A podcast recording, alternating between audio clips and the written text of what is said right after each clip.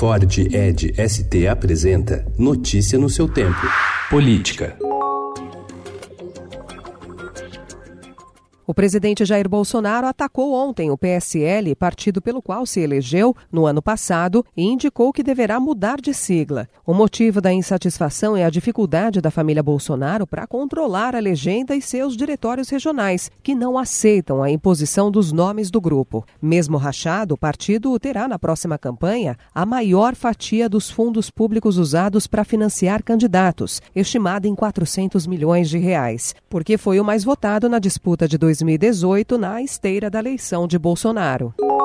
O ministro Vital do Rego, do Tribunal de Contas da União, suspendeu ontem a veiculação de publicidade sobre o pacote anticrime que abriga os projetos de lei apresentados ao Congresso pelo ministro da Justiça, Sérgio Moro. Vital do Rego argumentou que os projetos do pacote ainda estão tramitando no Congresso e, dessa forma, poderão sofrer drásticas alterações, razão pela qual o investimento de recursos, neste momento, pode provocar desperdício de dinheiro público.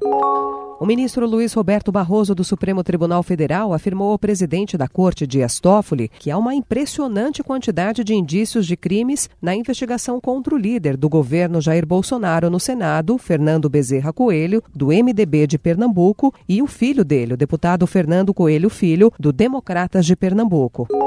O Estadão lançou ontem o Monitor Dória, ferramenta online que acompanha os principais projetos do governo João Dória na Assembleia Legislativa de São Paulo e o andamento das ações consideradas como prioritárias pelo governador, como obras e privatizações, tais quais a proposta de despoluição do Rio Pinheiros, a privatização de presídios e o fim da fila de exames médicos por meio do programa Corujão da Saúde. Na ferramenta, é possível acompanhar cada etapa dessas ações, como a contratação de empresas para tocar as obras prometidas ou trânsito trâmite de algum projeto de lei que seja uma bandeira da gestão. Notícia no seu tempo. É um oferecimento de Ford Edge ST, o SUV que coloca performance na sua rotina até na hora de você se informar.